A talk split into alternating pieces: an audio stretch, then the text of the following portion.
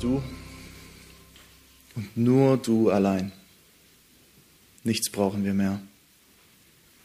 Und so bitte ich dich, ein, für einen jeden hier, der, der vielleicht müde geworden ist von seiner eigenen Sünde, davon, dass, dass man nicht heilig leben kann, weil wir immer noch in diesem Körper gefangen sind, Herr. Aber du bist gnädig und schenkst den Geist, der uns zu dir hinführt und uns sagen lässt, aber Vater.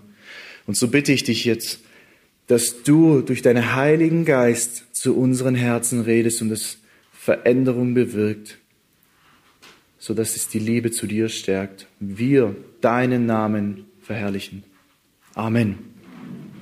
Ihr dürft euch setzen. Ist voll gut, man hat hier voll viel Platz. Extra große Blätter ausgedruckt. Der Galaterbrief, um kurz in den Kontext zu gehen, um das Verständnis ein bisschen aufzugreifen, um uns ein bisschen abzuholen, ist so der erste Brief, den Paulus verfasst hat von seinen Briefen. Und er schreibt an die Gemeinde in Galatien, das lesen wir im ersten Kapitel, ihr müsst es nicht aufschlagen. Und wir lesen da, dass er mehreren Versammlungen schreibt. Ja, Der Brief geht an mehrere Gemeinden. Und ich habe mir gedacht, müsste ich zwei Verse rausnehmen, die die Situation dort bisschen beschreiben sollen, dann sind es folgende Verse, auch im vierten Kapitel, Vers 21. Sagt mir, die ihr unter Gesetz sein wollt, hört ihr das Gesetz nicht? Und der, im fünften Kapitel, der Vers 1, für die Freiheit hat Christus uns frei gemacht. Steht nun fest und lasst euch nicht wieder unter einem Joch der Knechtschaft halten. Die Menschen dort haben das Evangelium gehört, die sind zum Glauben gekommen. Das Problem war aber, die wollen zurück zu gesetzlichen Dingen, ja. Die wollen zurück zum Gesetz. Die sagen, man muss sich beschneiden lassen, man muss hier diese Dinge halten. Und Paulus sagt ganz klar, nein, wir sind frei von diesem Gesetz. Und dann führt er auch Abraham als Beispiel an im dritten Kapitel, wo er sagt, Abraham, der wurde doch auch aus Glauben gerechtfertigt. Und so sind auch die, die aus Glauben gerechtfertigt sind, Abrahams Kinder. Und um unseren Text ein bisschen genauer verstehen zu wollen, ähm, würde ich noch die Verse eins bis zwei im vierten Kapitel mitnehmen. Und ich lese sie. Ich sage aber, solange der Erbe unmündig ist, unterscheidet er sich in nichts von einem Knecht obwohl er Herr ist von allem, sondern er ist unter Vormündern und Verwalter bis zu der vom Vater festgesetzten Frist. Wir lesen also, wie auch ähm, dann später in Vers 7, dass wir Erben sind, ja, dass wir Erben sind. Aber solange der Erbe unmündig ist, was hier dann ein Wort gebraucht wird für solange er klein ist, solange er ein Baby ist und ein Kleinkind, ist er nicht zu unterscheiden von einem Knecht. Das müssen wir uns mal vorstellen. Du hast einen Haushalt und du hast einen Diener, was heutzutage ja, puh, das geht ja gar nicht mehr. Aber früher war es einfach so und jetzt stellt euch vor, diese zwei Kinder wachsen auf und du selbst als Kind, du verstehst es noch gar nicht. Du siehst vielleicht diesen Knecht, der dir später dienen soll, als deinen Bruder an oder als einen sehr guten Freund. Und ihr wisst noch gar nicht, dass ich der Erbe bin, er ist der Sohn oder wer ist der Sohn? Wer, wo ist der Unterschied da? Erst als man erwachsen wird, wenn man später groß wird und der Vater die festgesetzte Frist einhält und sagt, jetzt bist du Sohn, jetzt bist du Erbe, ist der Unterschied vollkommen da, denn der Knecht wird nicht erben. Der Knecht wird weiterhin ein Knecht sein, ein Diener im Haushalt und nicht später den ganzen Besitz bekommen.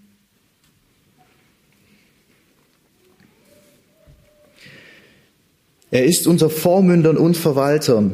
Also Leute, die, die ihm helfen, Leute, die noch auf ihn aufpassen müssen, ja, solange er noch in den Windeln rumläuft oder sonst irgendwas, die aufpassen, dass er nicht irgendeinen Blödsinn anstellt. Und er ist unter diesen Menschen und die wachen über ihn, bis der Vater sagt, jetzt bist du würdig, das Erbe anzutreten. Jetzt kannst du die Verantwortung übernehmen. Und er sagt, so auch wir, um, um in unseren Text einzusteigen, so auch wir, als wir Unmündige waren, waren wir geknechtet unter die Elemente der Welt. Sagt, wir waren genau diese Unmündigen. Wir waren Kleinkinder, wir waren noch unter Verwaltern und unter Vormündern und waren geknechtet unter die Elemente dieser Welt. Wir waren zum Gehorsam verpflichtet, ja.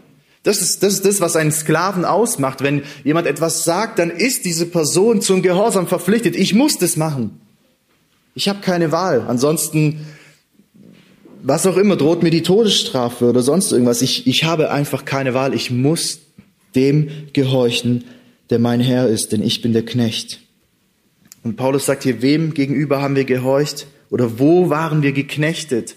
Unter die Elemente dieser Welt. Wenn Paulus hier von diesen Elementen dieser Welt spricht, dann meint er in diesem Kontext ja, vom Galaterbrief eben die zeremoniellen Gebote des mosaischen Gesetzes. Wir kennen das, oder? Dass Gott einen Bund eingesetzt hat mit Mose, hat denen das Gesetz gegeben und hat gesagt, haltet das Gesetz, so werde ich euch segnen. Wenn ihr es brecht, kommt Fluch über euch. Das ist genau eben dieses Gesetz, könnt ihr nachlesen in den fünf Büchern Mose, im zweiten und im dritten und dann auch nochmal im fünften.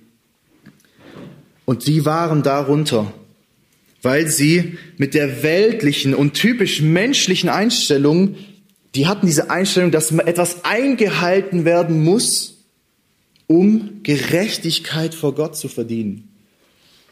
Es war so interessant, eine Person, ich will sie nicht genauer nennen, hat man so gesagt, als wir die besucht haben, dann so um die Ostertage rum, so, boah, ich darf kein Fleisch essen am Karfreitag, gell? kennt ihr das, oder? Da darf man kein Fleisch essen, da muss man Fisch essen. Ich denke mir so, ja, aber warum?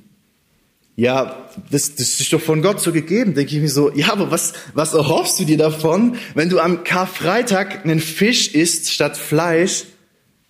Wie macht es dich besser vor Gott? Oder was denkst du, macht Gott dadurch?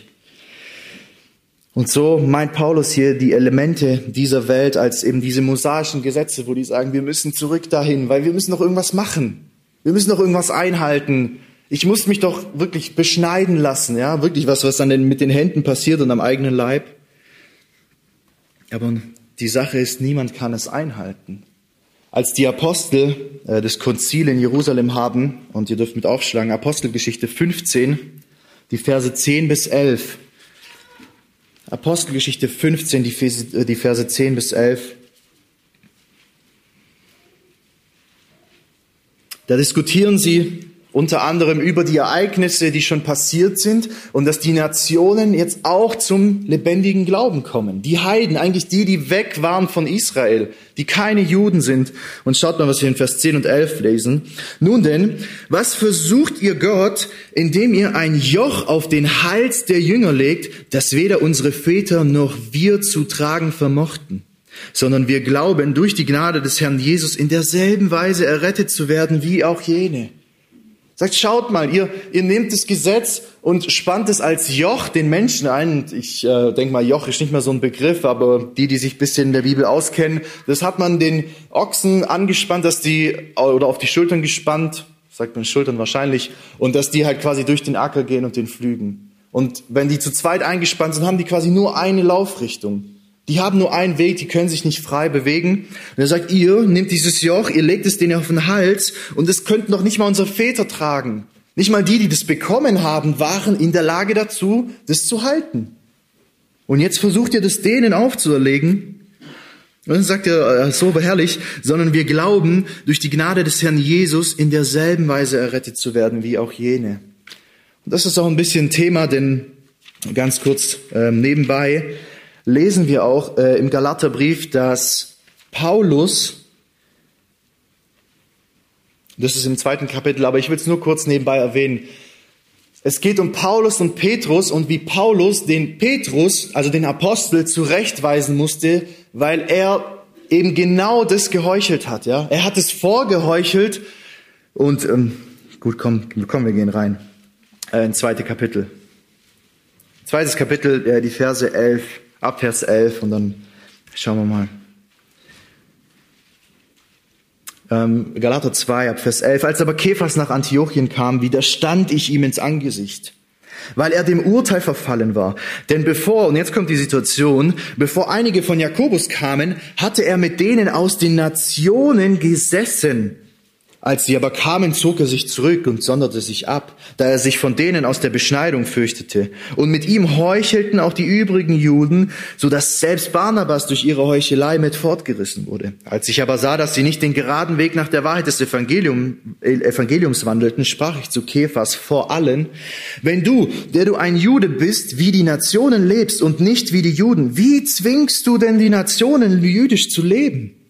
Wir von Natur Juden und nicht Sünder aus den Nationen, aber wissend, das ist jetzt wichtig, dass der Mensch nicht aus Gesetzeswerken gerechtfertigt wird, sondern nur durch den Glauben an Jesus Christus. Auch wir haben an Jesus Christus geglaubt, damit wir aus Glauben an Christus gerechtfertigt würden und nicht aus Gesetzeswerken, weil aus Gesetzeswerken kein Fleisch gerechtfertigt werden wird. Ich finde diesen Gedanken immer so interessant. Für uns ist es ja klar, oder? Aus der Gemeinde, Gesetz rechtfertigt uns nicht. Allein die Gnade Jesu. Und es stimmt. Ich stimme absolut zu. Und wir meinen aber oft, ja, es geht ja eigentlich nur um dieses Gesetz so, ja, das, was Mose halt gegeben wurde, gell? Darfst nicht töten, darfst nicht lügen und so. Und dann meinen wir, ja, wenn ich das nicht mache, oder wenn ich daran glaube, dass ich nicht eben aus diesem Gesetz gerechtfertigt werde, dann ist ja alles gut. Aber wie oft legen wir uns selbst irgendwelche Gesetze auf, die wir vielleicht aus der Gemeinde kennen, aus unserer Familie kennen, aus irgendwelchen Traditionen. So hat man es schon immer bei uns in der Familie gemacht. Das ist, das ist ein absolutes No-Go. Und es sind wirklich so, ich würde sagen, fast unsichtbare Gesetze, ungeschriebene und unausgesprochene Gesetze, die doch so ein bisschen noch ein bisschen reinkommen.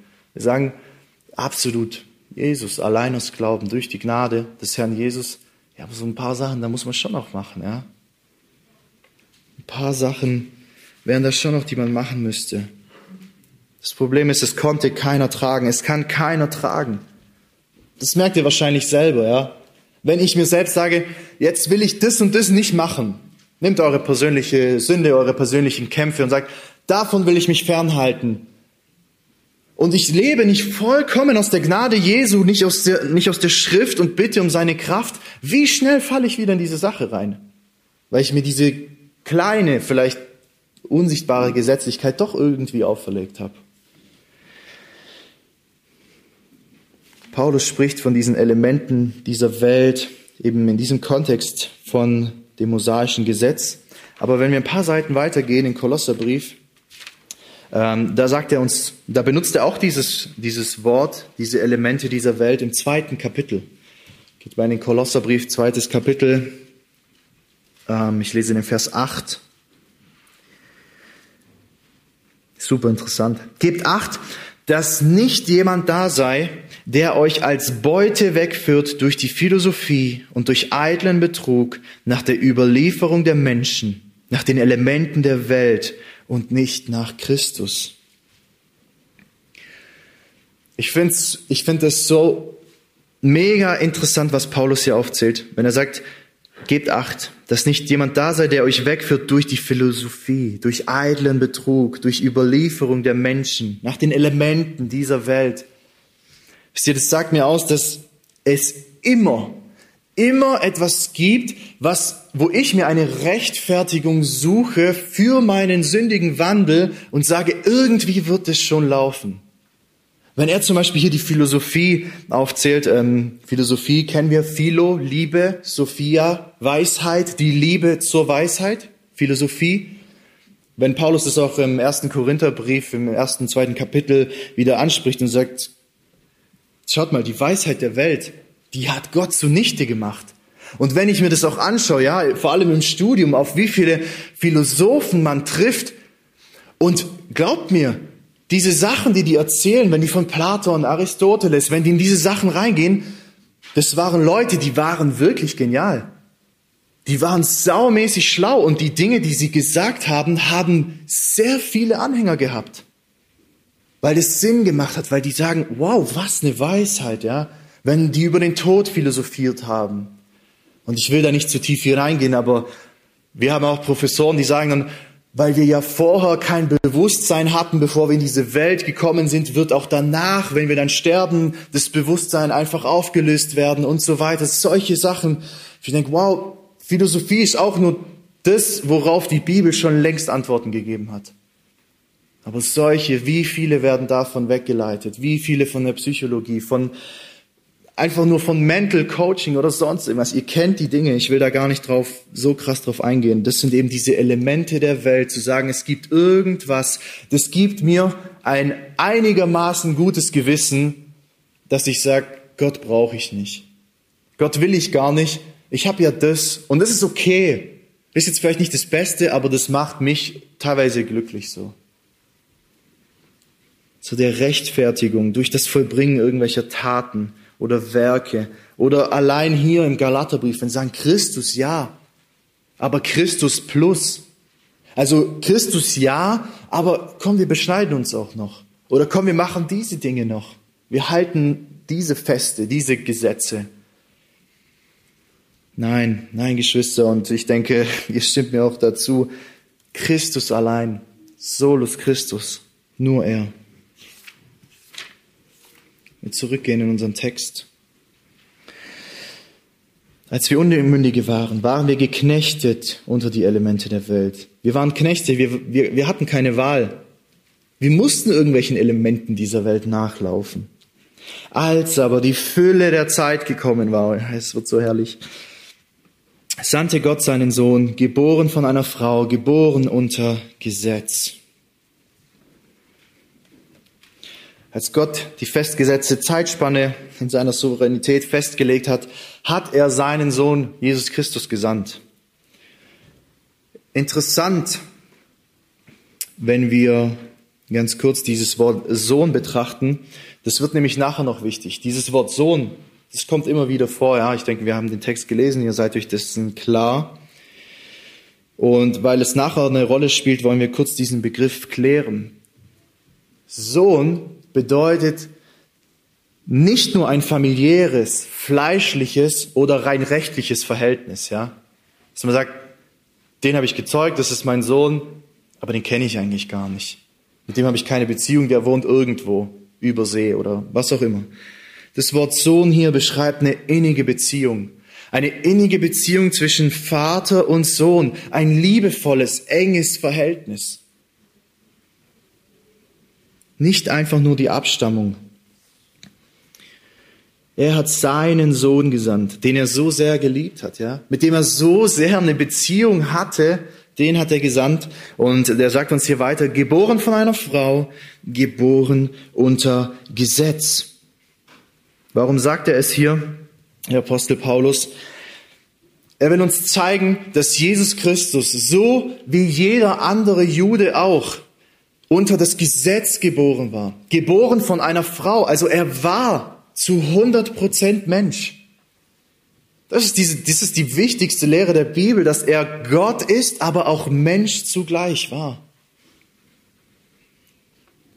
Geboren oder andere Übersetzungen sagen auch geworden durch eine Frau und geboren unter dem Gesetz. Er war wirklich unter dem Gesetz, hat alles gehalten. Das kennen wir, ja wenn wir das Leben Jesu betrachten, dass alles sich in ihm erfüllt. Er selbst ist, die, ist das Wort und erfüllt das Wort in allem. Und wisst ihr, ich, ich finde es so interessant. Jesus war ja perfekt, gell? das stimmt ihm ja zu, das, ist, das steht außer Frage. Aber wir lesen ja eigentlich bis auf das Ereignis, wo er zwölf Jahre alt war und im Tempel da gesessen ist, lesen wir eigentlich nur von seiner Geburt diesem Ereignis und dann den, seinen Dienst, den er ab seinem 30. Lebensjahr angetreten ist. Aber ich denke mir so oft, was hat er gemacht, als der ein Kleinkind war? Was hat er gemacht, als der ein Teenie war? Was hat er gemacht so in seiner Jugendzeit? Wenn man zum Beispiel mit kleinen Kindern, die spielen, und stellt euch mal vor, ich finde es so interessant, ein Kind will ein Spielzeug und sagt so, also wirklich so ein sündiges Kind, gell? Gib her! Stell dir vor, Jesus als Kind so. Kein Problem, nimm das. Und denke so, warum ist der die ganze Zeit so nett? Oder als, oder als Teenie, ja. Ich weiß in meiner Teenie-Zeit, und äh, das, das ist auch ein Zeugnis, von dem, von dem Gott mich so befreit hat. Ich war in meiner Teenie-Zeit und in Jugendzeit sehr pornografiesüchtig. Wirklich sehr, sehr stark. Und der Herr hat davon befreit, absolut. Die Anfechtungen, die kommen immer wieder, das steht außer Frage. Und ich denke mir so, wie hat Jesus das gemacht? Der sieht irgendwelche Mädels irgendwelche Frauen oder sonst irgendwas und läuft ihnen nicht hinterher. So, wisst ihr, so einfach so voll irgendwie getrieben von, von dem Fleisch. Oder in seiner, in seiner Erwachsenenzeit, wenn es dann daran geht, ein Mann zu werden, ja, und das Vergleichen anfängt. Ja, der hat ein Haus gebaut, der hat schon drei Kinder, und dann geht's los. Der Neid und, und vielleicht auch so die, die Verleumdung. Hat er nie gemacht. Der war perfekt. Und dann lesen wir in seinem Dienst, wie er das weiter durchgezogen hat. Und nicht nur das, er war in allem dem Vater gehorsam und hat auch immer den gefragt, was willst du, dass ich mache? Was soll ich tun, dass dein Name jetzt absolut und in, in jeder Faser verherrlicht wird? Das hat Jesus gemacht. Durch und durch. Und wisst ihr, geboren unter dem Gesetz, dachte ich mir, so als Challenge, als Herausforderung, nimmt mal die ganzen 613 Gebote. Abgesehen davon geht Jesus ja noch in der Bergpredigt und sagt und verschärft die? Der sagt, wer eine Frau nur angeguckt hat, der begeht Ehebruch. Wer zu seinem Bruder sagt, du Narr oder du Idiot, der tötet schon. Ich sag, vielleicht kann man diese alle Gebote nehmen und sagen, ich versuche mal, eins zu nehmen und einen Tag lang zu halten. Keine Ahnung, ob man es schafft, weiß nicht. Ich denke nicht, aber man könnte es ja versuchen. Aber jetzt stellt euch mal vor, dass dieser Gott und Mensch zugleich das einfach jeden Tag in seinem Leben gemacht hat. Jeden Tag.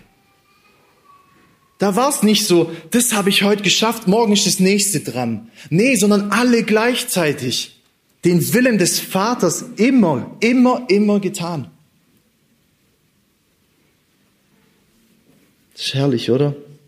Warum? Warum? Schaut mal Vers 5. Warum hat er das eben getan? Damit er die, die unter Gesetz waren, loskaufte, damit wir die Sohnschaft empfingen.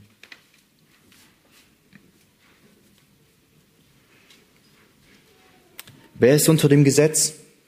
Was bezeugt uns die Bibel? Alle. Alle sind unter dem Gesetz. Alle sind geknechtet. Alle sind Sklaven der Sünde und brechen das Gesetz, spucken Gottes Heiligkeit ins Gesicht ihr Leben lang, bis der Sohn kommt und loskauft und wir dann die, äh, also Diener der Gerechtigkeit werden. Das könnt ihr in Römer 6 nachlesen, wenn ihr möchtet. Er hat uns losgekauft, herausgezahlt. Er hat den Preis bezahlt. Ich habe mir vorgestellt, wie sah das ungefähr aus? Jesus kommt und sagt, den, zeigt auf mich. Ihr könnt einfach den Finger nehmen und auf euch selbst zeigen, wenn ihr das schon, wenn ihr das schon erfahren habt. Sagt den, diesen Sklaven, den will ich kaufen. Den will ich kaufen. Dann kommt die Antwort, ja, das macht dann bitte ein komplett gerechtes, vollkommenes Leben vor Gott, ohne Sünde und alles nach seinem Wohlgefallen getan zu haben. Heftiger Preis, oder? Vielleicht noch gar nicht, gar nicht so bewusst. Vielleicht bist du dir dessen noch gar nicht so bewusst. Jesus sagt, ich kann bezahlen. Habe ich gemacht. Sagt die Person aber, also ist jetzt rein fiktiv, ja. Ich denke mal, ihr, ihr könnt mir da folgen. Ja, aber dieser, der hat gesündigt der hat gesündigt und sein Lohn, bezeugt uns der Römerbrief, ist der Tod. Der muss bezahlen mit dem ewigen Tod. Und wisst ihr, allein dieser Gedanke, ähm, das, das habe ich auch in der Vorbereitung aufs Teencamp gesagt, wie schrecklich ist es, dem lebendigen Gott in die Arme zu fallen als Sünder. Wie schrecklich. Eine Sünde reicht, damit man vor diesem lebendigen Gott steht und dass dieser lebendige Gott eine Ewigkeit den Zorn ausgießt, weil er sagt, meine Heiligkeit ist mir so wichtig. Ich kann den Sünder nicht in meiner Nähe haben. Es funktioniert nicht. Und selbst 10.000 mal 10.000 Jahre wären immer noch zu wenig, um für deine Sünde zu bezahlen. Es braucht eine Ewigkeit. Stellt euch das mal vor. Wisst ihr, das Wort Ewigkeit, das hat mir als Teenie, als Kind immer übelst die Angst gemacht. Ich so, Alter, ewig. Ja, wie lang ist es jetzt? Also Zeitabschnitt. Ja, ewig. Also, hä? Da kommen wir voll an die Grenzen. Wir kennen es einfach nur der Zeit zu denken, ja, wir treffen uns um ein Uhr. Okay, ich habe jetzt noch zwei Stunden. Da muss ich da sein. Aber eine Ewigkeit von Gott getrennt zu sein, von seiner Heiligkeit. Jesus sagt, er bezahlt. Er bezahlt mit seinem Tod diesen Preis und gibt uns im Austausch seine Gerechtigkeit. Eben genau das, was er gemacht hat. Den Willen des Vaters zu tun, jedes Gesetz zu halten und immer nach Gottes Willen zu fragen. Damit wir die Sohnschaft empfingen. Die Adoption. Die Adoption in die Familie Gottes.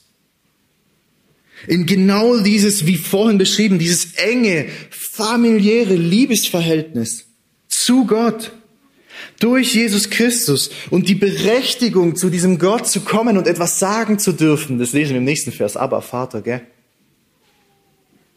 Aber bevor wir zu diesem gehen, würde ich noch auf das Wort empfingen oder empfangen rein. Und äh, das war so interessant. Ich sitze so in der Vorbereitung der Predigt so herrlich, freue mich so an dem Wort, denke so, wow, Hammer. Und dann mache ich mir so Gedanken über das Wort, bevor ich halt so bisschen tiefer reingeguckt habe, was es so wirklich bedeutet, denke mir so, Herr, das Wort, das kann doch nur bedeuten, dass wir was empfangen haben und also nichts dazu geleistet haben. So einfach so voll geschenkt, dass nicht mal ein, ein kleiner Teil von mir kommt. Und dann schaue ich das nach und das hat's bedeutet. Und dachte ich so, yo, super, voll gut. Und dann dachte ich mir, Mann, das ist so herrlich, das Wort. Und dann lese ich aber ein bisschen weiter und dann steht da noch ein Wort und ich will das nicht überinterpretieren, keinesfalls, aber da stand auch dann wieder erhalten. Also empfangen, bekommen, aufnehmen oder etwas wieder erhalten. Und ich denke, und dann habe ich mir Gedanken gemacht, sage ich so, hm, wie, wie passt es hier rein, dieses Wiedererhalten? Und dann, ich fand es so herrlich. Das war so herrlich, denn schaut mal, in Vers 1 und 2 greift es im Prinzip diese Thematik des Wiedererhaltens auf, denn er sagt ja, ich aber sage, solange der Erbe unmündig ist, unterscheidet er sich in nichts von einem Knecht, obwohl er Herr ist von allem, sondern er ist unter Vormündern und Verwaltern bis zu, dem, äh, bis zu der vom Vater festgesetzten Frist und dachte mir, okay, dieses Wiedererhalten, das geht eigentlich insofern rein, dass wir ja eigentlich Söhne sind. Wir sind Söhne, aber das erkennt man noch nicht.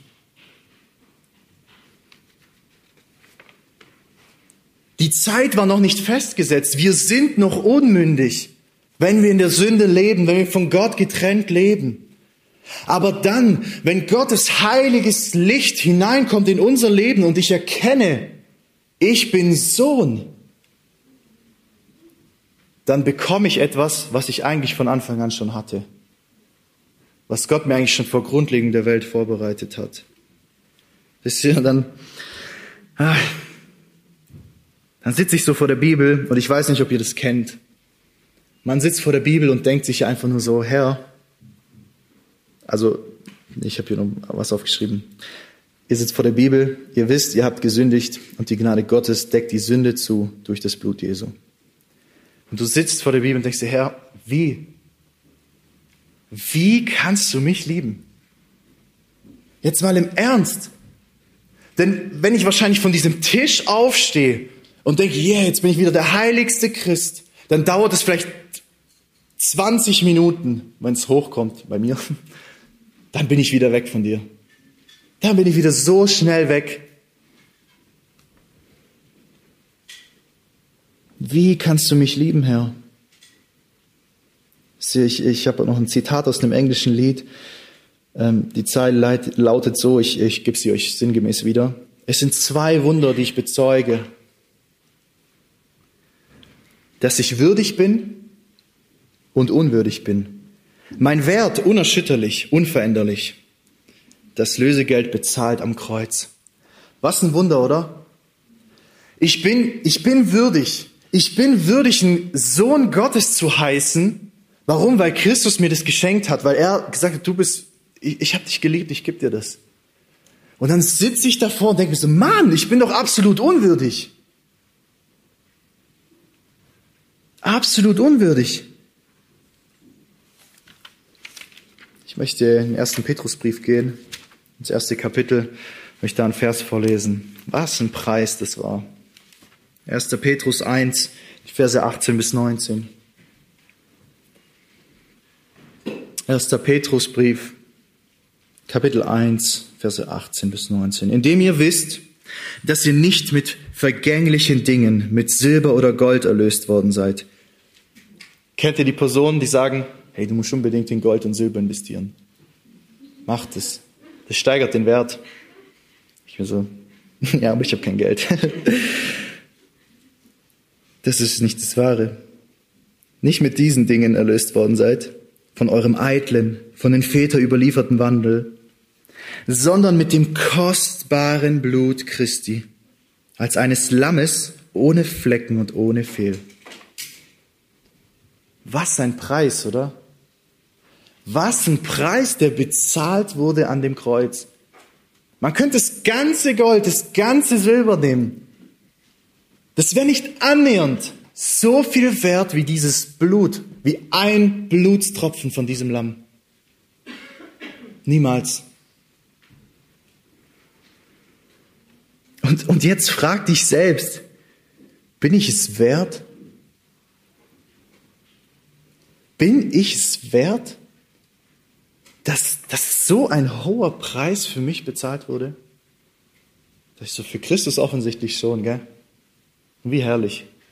Wie herrlich, dass, dass Jesus gesagt hat, hey, ich habe dich geliebt, ich zahle das. Unglaublich. Du bist teuer erkauft aufgrund seiner Barmherzigkeit. Weil ihr aber Söhne seid, Vers 6. Weil ihr aber Söhne seid, so hat Gott den Geist seines Sohnes in unsere Herzen gesandt, der da ruft, aber Vater. Vers 7 auch noch.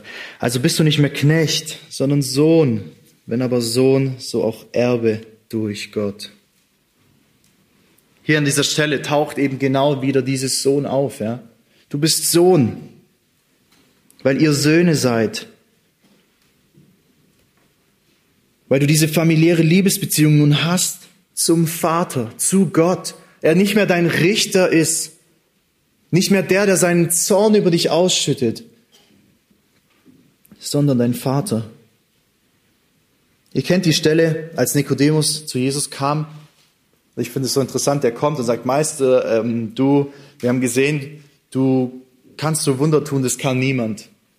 Und dann sagt Jesus gleich so, äh, die Frage taucht gar nicht auf, aber Jesus sagt gleich so, hey, wenn du nicht von neuem geboren wirst, dann wirst du das Reich Gottes nicht erben. Der weiß schon, worauf der hinaus will. Sagt, wenn du nicht von neuem geboren wirst, wenn du nicht von oben herab gezeugt wirst, kannst du das Reich Gottes nicht erben. Gott ist es. Gott ist es, der dich gezeugt hat. Wenn du sein Kind bist, wenn du das annehmen durftest, wenn du das glaubst und bekennst, Gott ist es, der dich gezeugt hat. Er ist derjenige, der vor Grundlegung der Welt dich als seinen Samen erwählt hat zur Sohnschaft. Und auch da wieder kommt der Gedanke, warum? Warum ich? Wieso? Wie?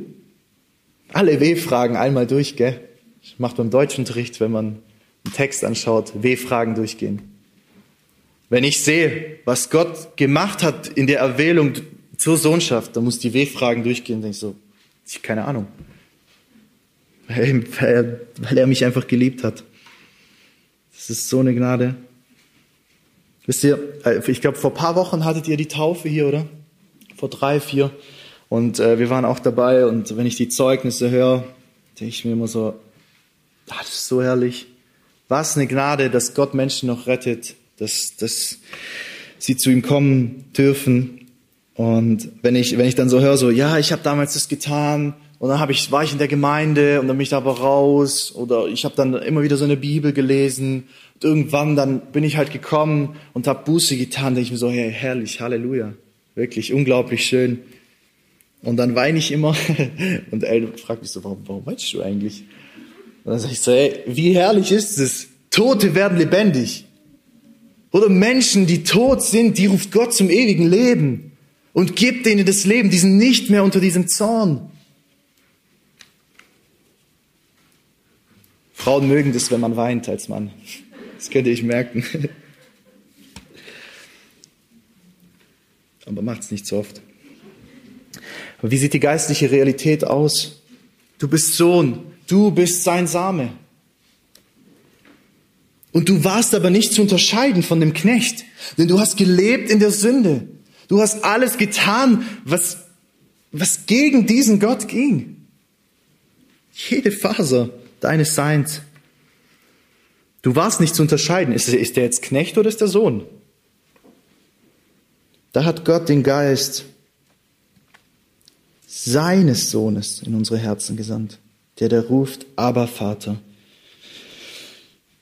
Gehen wir mal einen Korintherbrief, 2. Korinther 4, Vers 6. Ihr merkt, langsam ist so meine Nervosität weg und ich kann alles rauspulvern, so. Was ich so zwei Jahre zurückgehalten habe, das kommt jetzt alles voll. Freut euch. Oder wenn es euch nervt, dann, ich weiß nicht. Müsst ihr noch ein bisschen aushalten. 2. Korinther 4, Vers 6.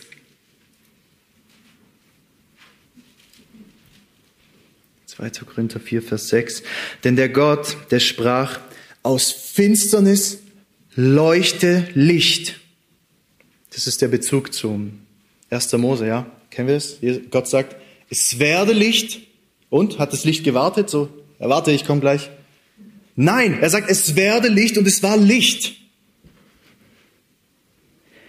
Der ist es, der in unsere Herzen geleuchtet hat zum Lichtglanz der Erkenntnis der Herrlichkeit Gottes im Angesicht Jesu Christi. Wisst ihr, dieser Gott, der kommt. Und so auch wie in den Zeugnissen der Taufe, ja, die, die Wege werden immer mehr geebnet, ja. Man kommt zum Beispiel näher, man interessiert sich immer mehr.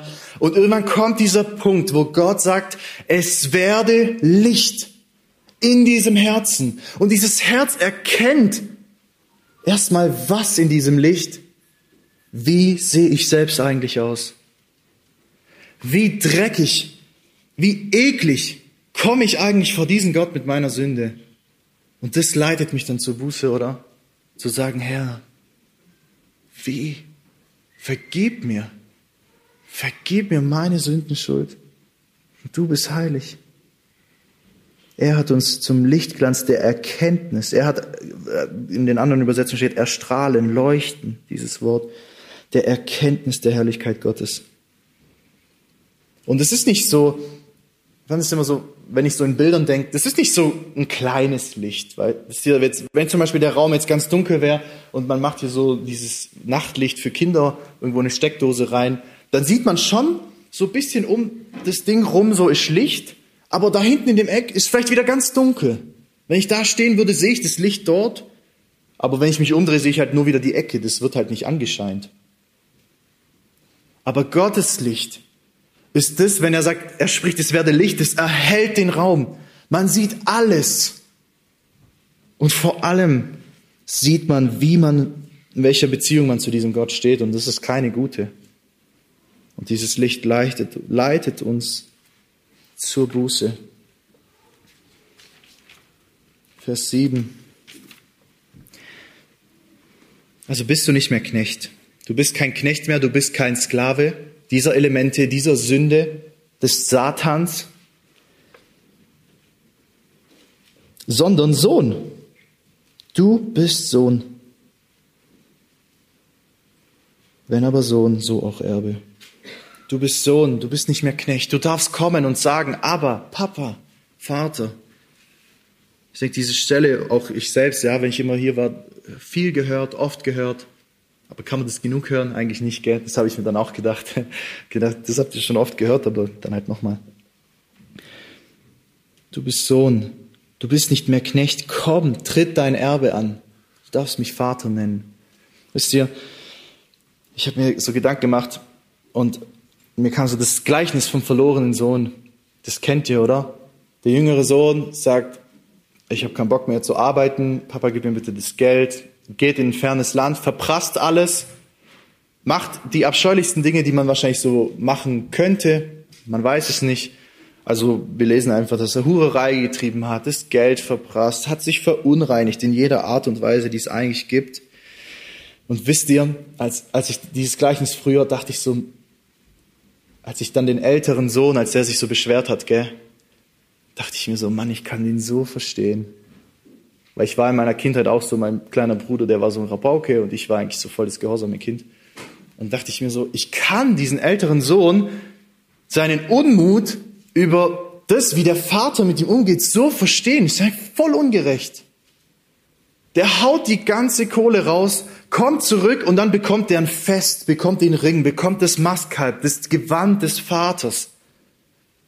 Womit hat er das verdient? Und er selber, und das ist ja das Ding, er selber hat sich so, das, das kann man sich so wahrscheinlich so gut bildlich vorstellen. Der kommt, läuft den Weg zu seiner Haustür rein und dann denkt man sich so, okay, was werde ich meinen Eltern jetzt sagen? Und denkt sich so, und wenn wir die Stelle, könnt ihr daheim nachlesen, Lukas 15, denkt er sich so, ich werde meinem Vater sagen, hey, ich habe gegen dich gesündigt und gegen den Himmel. Vielleicht kannst du mich als Knecht einstellen, ja? Als Angestellten, als das, von was wir hier eigentlich lesen, als Knecht, der dann im Gehorsam das macht, was dieser Hausbesitzer will.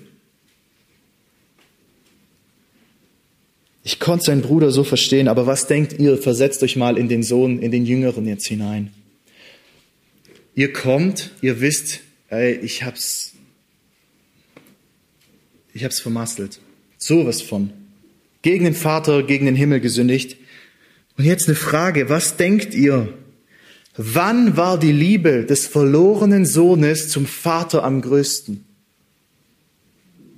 Wann kam der Moment, als es ihm so ins Herz geschnitten hat? Als er kam und sagt, ich habe gesündigt gegen dich und den Himmel. Und der Vater kommt, wirft seine Arme ihn um den Hals und macht ihm ein Fest. Das muss doch ins Herz reinschneiden. Wie kann der so sein zu mir? Warum macht er das? Und die, und die Handlungen des Vaters, jede Handlung, dass ihm den Ring gibt, das Mastkalb, das Gewand, das Riesenfest, jede Handlung des Vaters schreit hinaus, du bist nicht Knecht, du bist Sohn. Du bist mein Sohn. Ich habe dich gezeugt und du bist mein Sohn und du bist Erbe. Unglaublich.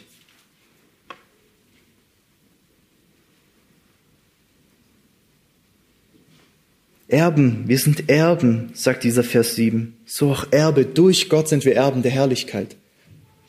Was kriegt ein Erbe von seinen Eltern? Ja, alles, was den Eltern gehört hat, oder? Alles, was den Eltern gehört hat, kriegt man, wenn die Zeit festgesetzt ist oder wenn die, meistens, wenn die Eltern dann sterben. Und das alles bekommen wir von Gott. Alles, was sein ist, ist auch unser. Durch Jesus Christus sind wir Erben des ewigen Lebens, des wahren Lebens, der Herrlichkeit. Wenn wir es auch nachher lesen, ihr wartet wahrscheinlich sehnlichst auf die Stelle in Römer 8, wer sie kennt. Keine Sorge, habe ich mit eingeplant. Ein Erbe erhält den vollen Besitz vom Vater. Und Gott setzt uns auch zu Erben ein. Kommen wir zu den letzten zwei Versen. Aber damals freilich, als ihr Gott nicht kanntet, dientet ihr denen, die von Natur nicht Götter sind. Früher, da kannten wir Gott nicht, ja. Wir waren Sklaven. Genau, das ist nämlich das, Paulus erwähnt es hier dann wieder, genau dieser Elemente dieser Welt. Wir waren der Sünde ausgeliefert. Das ist so, man hat schon eine Freiheit als Mensch. Absolut. Aber wenn du Gott nicht kennst, besteht deine Freiheit darin, die Dinge zu tun, die Sünde sind. Du kannst dich schon entscheiden, fahre ich in den Urlaub, fahre ich dahin, mache ich das oder das, esse ich heute Schnitzel oder irgendwas anderes. Aber wenn du Gott nicht kennst, ist das Resultat, dass du ihm nicht wohlgefällst, dass du sündigst. Und du bist ein Sklave davon, aber jetzt nicht mehr. Wisst ihr, ich habe ich hab so ein lustiges Bild gesehen ähm, auf so einer Seite, die heißt Christian Memes. Das sind so einfach so, da nehmen Christen halt so Bilder und machen so lustige Sachen dazu. Und dann war da ein Mann, ich glaube irgendwo in Indien, ähm, das, man sieht so voll über die Straßen so überschwemmt und alles, was natürlich nicht lustig ist in diesem Bild, aber der hat so eine blaue Statue, so eine Gottheit hebt er so auf den Händen und läuft durch das Wasser. Und dann haben die Christen so drunter geschrieben, wenn du deinen Gott retten musst, weil er selbst es nicht kann. Wenn du deinen Gott retten musst, weil er tot ist, Das ist dieser Götzendienst. Die, die von Natur nicht Götter sind. Und wisst ihr, was von Natur nicht Götter sind? Ist alles, was nicht Gott selbst ist. Alles ist ein Götze, was nicht Gott selbst ist und den, die Anbetung und den höheren Platz bekommt. Das muss keine Statue sein. Das kann dein Auto sein, das kann dein Geld sein, das kann sogar ein Mensch in deinem Leben kann das sein, der dein Götze ist, den du anbetest. Alles, was nicht Gott selbst ist, wird uns zum, zum Götzendienst. Jetzt aber, jetzt aber, jetzt kommt's. Da ihr Gott erkannt habt, vielmehr aber von Gott erkannt worden seid, wie wendet ihr euch wieder zu, äh, wie wendet ihr euch wieder um zu den schwachen und armseligen Elementen, denen ihr von neuem dienen wollt? Ich finde den Satz so gut. Der bestätigt den ganzen Gedanken und der hat auch dieser Predigt den Namen gegeben, warum wir Gott erkennen. So habe ich die Predigt überschrieben, warum wir Gott erkennen. Sagt, da ihr Gott erkannt habt, also eigentlich doch, haben wir doch was Gutes gemacht, oder? Wir haben Gott erkannt, oder? Nee, schaut mal. Vielmehr aber von Gott erkannt worden seid. Woher kennen wir das Wort erkannt? Kommt es euch bekannt vor? Adam erkannte Eva. Kein erkannte seine Frau. Das beschreibt eben genau dieses intime Verhältnis, diese intime Liebesbeziehung. Die tiefste Beziehung, die es gibt. Das beschreibt dieses Wort erkennen und wir sind von Gott erkannt. Gott hat uns erkannt. Er ist diesen Schritt auf uns zugegangen hat gesagt, du sollst mein Sohn sein und für die Frauen hier unter euch auch Tochter. Ja, das habe ich jetzt ganz ehrlich nicht gesagt, aber ich denke, das ist selbstverständlich. Wir dürfen Kinder Gottes heißen, weil er uns erkannt hat. Nicht, weil wir ihn erkannt haben, sondern weil er gesagt hat, es werde Licht und dann haben wir ihn erkannt. Weil er diese Beziehung vorher eingegangen ist.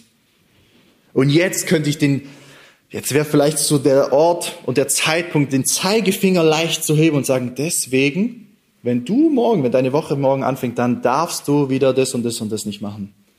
Aber ich will den Spieß umdrehen, weil das mache ich so gerne. Ihr kennt das Problem. Wenn ich nicht gerade im Gottesdienst, in der Bibelstunde oder in der Gebetsstunde sitze, sieht mein Leben in der Woche eigentlich ziemlich schlecht aus, würde ich sagen. Ich, so geht's mir oft, so geht's wahrscheinlich den anderen oft. Das ist eigentlich viel zu viel, zu viel und mir geht's nicht gut und sonst irgendwas und ich sündige wieder. Jetzt kann ich aber sagen, hey, das darfst du aber nicht, weil schau mal, du bist doch von Gott erkannt. Aber ich frage dich so, das müssen, das können wir doch umwandeln in ein Wollen weil Gott mich erkannt hat, weil dieser Sohn in mir lebt durch den Heiligen Geist. Ich muss nicht, sondern ich will. Ich will für ihn leben. Ich will für ihn leben, weil, weil er mir so viel geschenkt hat. Weil er mir alles geschenkt hat. Kennen wir den ersten Johannesbrief. Da haben wir das bezeugt, das ist so laut und ist so gut. Erster Johannesbrief, Kapitel 3 die Verse 1 bis 3. Ich habe ja noch ein bisschen Zeit, oder? Bis 1. Nee. 1. Äh, Johannes 3, die Verse 1 bis 3. Wenn ihr wisst, dass er gerecht ist, so erkennt, dass, äh, Entschuldigung, das war Vers 29 noch vom alten, äh, letzten Kapitel. Seht, welch eine Liebe uns der Vater gegeben hat, dass wir Kinder Gottes heißen sollen. Das ist der Beweis der Liebe. Die Liebe ist am größten, weil Gott eigentlich den, den er am meisten liebt, seinen Sohn hingibt. Und er liebt seine Heiligkeit und trägt trotzdem Sünde. Das ist eigentlich, warum fordert uns die Bibel zur Selbstverleugnung auf? Gefühlt, weil dieser Gedanke der Selbstverleugnung von Gott selbst kommt. Seine Heiligkeit also natürlich stellt er sie nicht zurück, aber zu sagen, ich sterbe für Sünder. Und wir sind es, sagt er. Deswegen erkennt uns die Welt nicht, weil sie ihn nicht erkannt hat. Geliebte, jetzt noch sind wir Kinder Gottes und es ist noch nicht offenbar geworden, was wir sein werden. Also wir sind ja noch nicht vollendet, sind immer noch in dieser Hülle. Wir wissen, dass wir, wenn es offenbar wird, ihm gleich sein werden.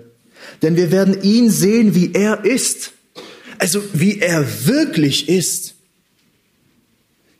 Wir werden ihn sehen. Das ist erstmal übel herrlich, oder? Dass wir ihm gleichgestaltet sein werden. Wir werden ihn sehen sagen, wow. Und ich werde aber genauso gleich sein. Verherrlicht, heilig. Und jetzt, äh, und das ist nämlich dieser Gedanke, den Johannes hier sagt, und jeder, der diese Hoffnung zu ihm hat oder auf ihn, reinigt sich selbst, wie er rein ist. Wisst ihr, um sich zu reinigen, um im Glauben zu wachsen, muss ich erstmal erkennen, wer ist Gott und wer bin ich eigentlich. Ich sehe ihn und sag, boah. Und der Geist in mir sagt, hey, das wird dir bevorstehen, du wirst genauso sein. Komm, reinige dich. Komm, sei heilig. Komm, leb für mich. Weil das steht dir alles zu, das wirst du alles erben, diese Herrlichkeit. Komm, geh dich reinigen. Geh zu deinem Herrn. Bekenne deine Schuld. Sag, mach mich wieder rein. Stell mich wieder her. Stell mein kaputtes Sein, mein kaputtes Leben wieder her. Und ich, wahrscheinlich, das ist eigentlich, mit meinen 24 Jahren dürfte man das gar nicht sagen, gell? Das ist so, wenn Ältere das hören, denken die so, ja, du hast noch nichts erlebt. Und wenn man dann selber sagt, so, oh, ich warte auf das, ich warte seufzend auf die Offenbarung Gottes und dass ich verherrlicht werde, was, was sollen die denken, die 60 Jahre mehr hier leben? Also will ich das in aller Demut sagen. Aber wir warten mit Seufzen, wenn wir unsere Sünde sehen und sagen, wann, wann hat es ein Ende? Und dann sehen wir, ah, die Herrlichkeit Jesu, komm, ich will auch so sein. Und dann will ich mich reinigen. Ich will für ihn leben. Warum erkennen wir Gott? Weil er uns zuerst erkannt hat. Weil er uns vor Grundlegung der Welt als seine Söhne bestimmt hat und uns dann zu der festgesetzten Frist zu diesem Erbe gerufen hat. Durch die Wiedergeburt, die in unseren Herzen passiert ist. Und jetzt kommt die Stelle zu aller guter Letzt. Römer 8, 15 bis 19.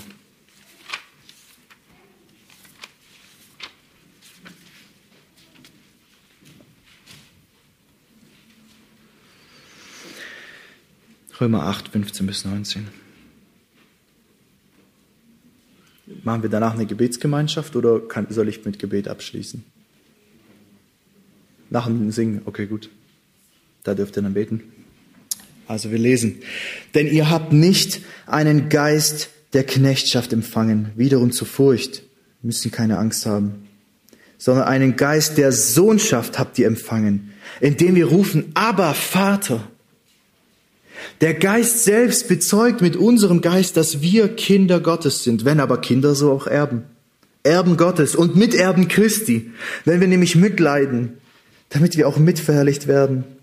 Denn ich halte dafür, dass die Leiden, das hat doch der Bruder letzte Woche gelesen, war so herrlich, denn ich halte dafür, dass die Leiden der Jetztzeit nicht wert sind, verglichen zu werden mit der zukünftigen Herrlichkeit, die an uns offenbart werden soll. Denn das sehnliche Harren der Schöpfung wartet auf die Offenbarung der Söhne Gottes. Selbst die, die Schöpfung, die der Nichtigkeit und der Sünde unterfallen ist, die wartet darauf hey, und sagt, wann werden die Söhne offenbart? Wann werden die Kinder Gottes verwandelt und ihm gleichgestaltet sein? Geschwister, was, was eine Hoffnung, oder? Was eine Hoffnung und was eine Liebe vom Vater, dass wir ihn erkennen dürfen, weil er uns zuerst erkannt hat. Amen. Ich bete. Und Herr Jesus, bekenne, dass wir es in keiner Weise verdient haben, deine Kinder genannt zu werden. Wirklich. Wir sind absolut unwürdig und doch sind wir würdig, weil du bezahlt hast diesen teuren Preis, Herr. Und so bitte ich dich für mich, aber auch für jeden Einzelnen hier. Du kennst unser Herz, du kennst unsere Leiden, du weißt, mit was wir tagtäglich zu kämpfen haben. Herr, und wenn wir dich sehen und deine Herrlichkeit, wollen wir so sein wie du. Der Geist in uns sagt, komm, geh dich reinigen. Herr, und so will ich bekennen, dass du mich reinigst. Und dass wir kommen dürfen und dir dienen können. Und wir haben die Verheißung uns so ein herrliches Versprechen, dass wir alles bekommen werden, was auch dir gehört. Segne uns im Nachdenken und deinem Frieden. Amen.